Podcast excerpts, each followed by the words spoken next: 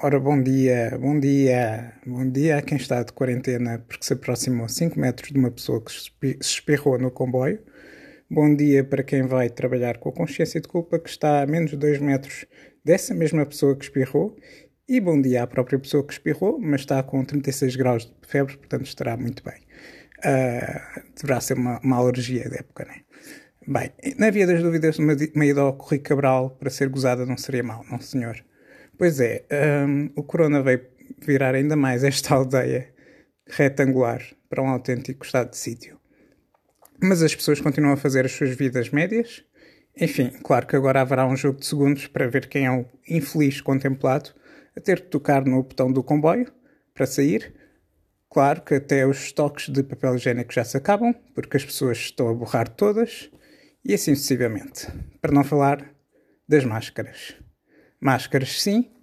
E por falar nisso, puxando mais para o tema desta semana, uma espécie de ponto 25 de Abril, sem portagem. Não sei se repararam, mas eu reparei, e a publicação Vice também reparou, que a pornografia rapidamente adotou a máscara como um fetiche. Bem, nada novo se pensarmos que o fetiche pode inclusive nascer de um estímulo nervoso ou de um trauma que a mente acaba por converter em, em desejo. Portanto, agora sim, segue-se sem beijinhos, sem cuspo, à bruta, dentro e fora da pornografia. Já agora. No fundo, uh, este vírus não fez nada diferente ao mundo da pornografia que outro subgénero não tivesse já feito há muito tempo atrás. Porque o, o ser humano é bastante criativo e não precisa de micro-organismos para, para, para a criatividade. Falo, portanto, do BDSM, e das máscaras látex que cobrem todo o corpo, embora deixem claro os, objeti os objetivos, os orifícios abertos. Tem um lapso freudiano, claramente. Este sim é o tema desta semana. Uh, portanto, viram a sequência que fiz? Viram? Merece palminhas? Sim? Não? Não? Pronto, adiante.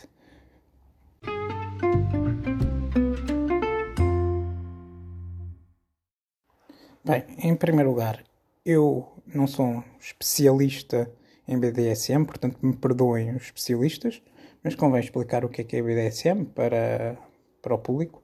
É um acrónimo composto pelas palavras bondage, disciplina, dominação e submissão, uh, que o plebe também costuma agrupar, portanto, no fundo, numa, numa, numa palavra que é mais comum, chamada sadomasoquismo. Mas, portanto, é sexo geralmente idealmente com consentimento, com muito sentimento, muito sentimento por volta deste tipo de relações. Uh, pessoalmente, posso dizer que já experimentei algumas coisitas, mas como tenho um quadro clínico de ansiedade e depois de ver um filme como Gerald's Game, nunca mais me vão prender a uma cama com algemas. Já agora, Gerald's Game é uma adaptação do, do livro de Stephen King, uh, está na Netflix, não estou em erro, portanto procurem foi sem querer o primeiro filme que me veio à cabeça, porque pronto, quem viu saberá, quem não viu, veja, por favor.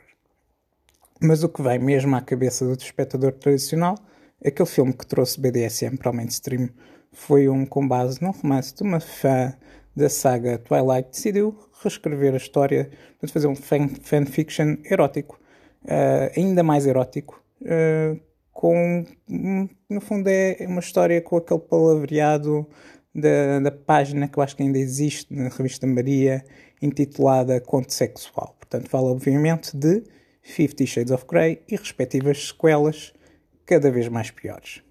Mas antes disto, houve melhor e até mais explícito, ou pelo menos melhor na sua sugestividade, e portanto lanço aqui algumas sugestões.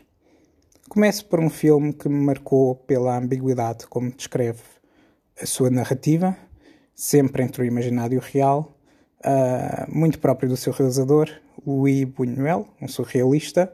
Uh, o filme é Belle do Jour, conta com a sempre icónica Catherine Deneuve e com meio de século de distância das obras de Mr. Gray, as suas chicotadas batem certamente mais forte. Um, ainda nos anos 70, nos anos 60, perdão. Portanto, ele, os anos 60 foram, aliás, prolíferos para este género, em filmes muito bons mais a mostrar sinais do psicadelismo do, do tempo do que uma mera dicotomia sonho-realidade, temos também dois outros filmes. Um, o mestre do suspense francês Henri Georges Clouzot uh, fez A Prisioneira, que esteve ainda há um par de anos atrás na, na Cinemateca Portuguesa, onde tive a sorte de o ver nessa altura. Este é mais para românticos. Uh, o outro, uh, dos anos 60, que falta falar, é mais para amantes de thrillers com volte-faces e de giallo. Ora bem, este filme não é um filme giallo, mas é um filme que eu acho que precede bastante do género giallo. Portanto, antes de se tornar realmente popular, eu diria que este filme deu aqui passos. Uma narrativa em modo sexploitation e tentando não, não spoiler muito, dá, dá aqui uma reviravolta ou duas de papéis sexuais. Um, e, portanto, é um filme italiano de Piero Schivazappa, uh, chamado Femina Riddance, The, The Laughing Woman, em inglês, um título muito estranho. Uh, e temo não saber o título em, em português, o IMDB no Brasil tem o título sugestivo, demasiado sugestivo, de Os Profissionais do Sadismo. Aqui, portanto, não querendo spoiler muito, há mesmo uma, versatilidade de papéis entre sádico e masoquista que é de salutar, dado que estamos em 1969. Ok, uh, em certos aspectos temos que concordar. 1969 era mais progressivo que 2020. Adiante. Um, se forem como a Academia de Hollywood e não se quiserem afastar muito de dramas do Holocausto, também há um filme para vocês. Claro que não é um filme uh, tradicional, porque a lista é o que é.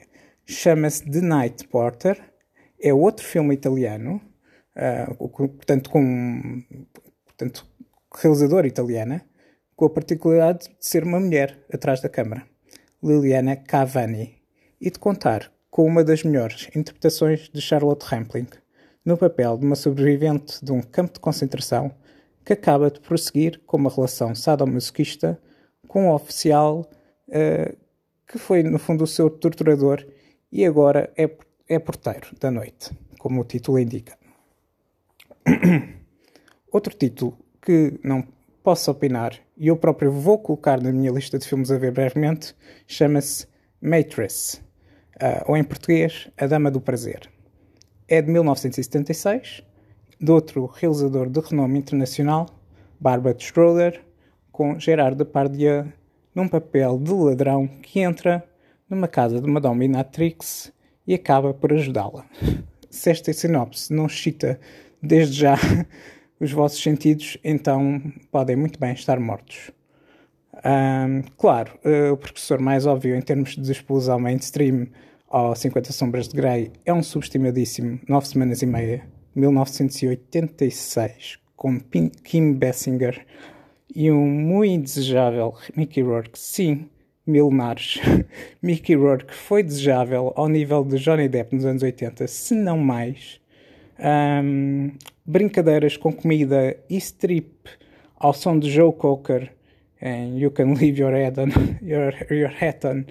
À parte está aqui uma história bem fascinante do perigo que é apaixonar-nos por uma personalidade que é puramente sádica e é de um sadismo ao ponto de trazer sequelas psicológicas a todos os envolventes incluindo para si mesmo. Portanto, creio que apenas o falecido Roger Ebert defendeu mais acerrimamente o filme à, à altura uh, e podem-me contar então como, como fã. Uh, 50, Fifty Shades of Grey desejava mesmo ser assim.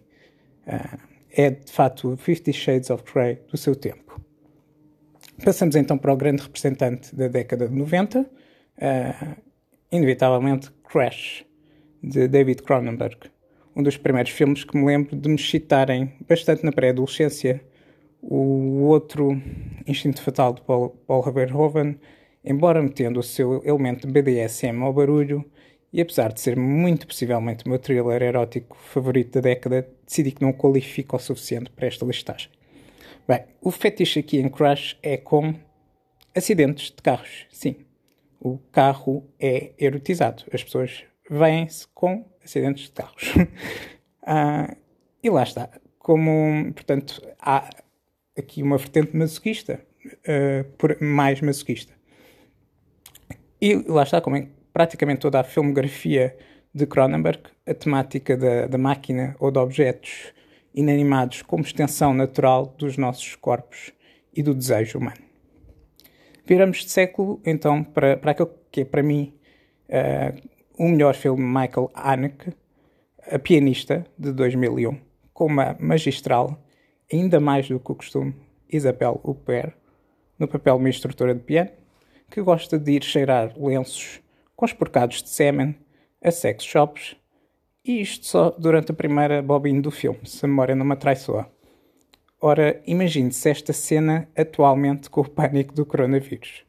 Bem, Erika, este é o nome da personagem principal interpretada por Uper, vive com a sua mãe e dorme com a sua mãe e posteriormente inicia uma relação com um dos seus estudantes que se sente naturalmente atraído por ela, mas é a masoquista Erika que o traz para o seu mundo retorcido de jogos e ultimamente autodestrutivo. Assim, sem grandes spoilers, mas pronto, adiante. Um, 2002 trouxe um filme à Sundance por vezes esquecido e que merece aqui menção honrosa. Falo de Secretary, de Steven Sheinberg, que acabou por morrer cinematograficamente uns anos mais tarde, com uma fraca recepção a um biopic atípico de Diane, da fotógrafa Diane Arbus, outro filme subestimadíssimo chamado Fear, daqueles que ainda está por ser corretamente reavaliado, também com as suas componentes kinky, mas que não se enquadra nesta lista. Este filme, Secretary, uh, conta a história de. É a história clássica da secretária com, que se apaixona pelo patrão, um, submissão, dominância. Um, portanto, a, a secretária tem um historial de tendências suicidas, recém-saída de uma instituição para doenças mentais e que se submete aos desejos sádicos do seu, do seu patrão. Não é, não é uma história que ganhe pontos por originalidade, mas ganha pontos, ainda assim, qualquer dos filmes que seguiram, uh, incluindo as 50 Sombras. Além de ter sido o papel revelação de Maggie Gyllenhaal e ter resgatado James Spader novamente para um papel de fetichista, uh, e aqui há uma belíssima trilogia com o acima mencionado Crash e, claro, com sexo, mentiras e vídeo de Steven Soderbergh. Portanto, este é um filme que sabe contar muitíssimo bem a história mais estereotipável das relações sadomasoquistas.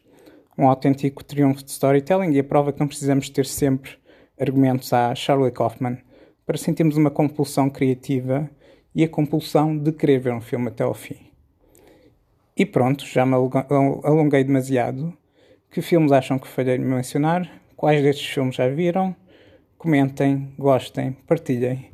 Eu volto em breve. Um bom fim de semana para todos.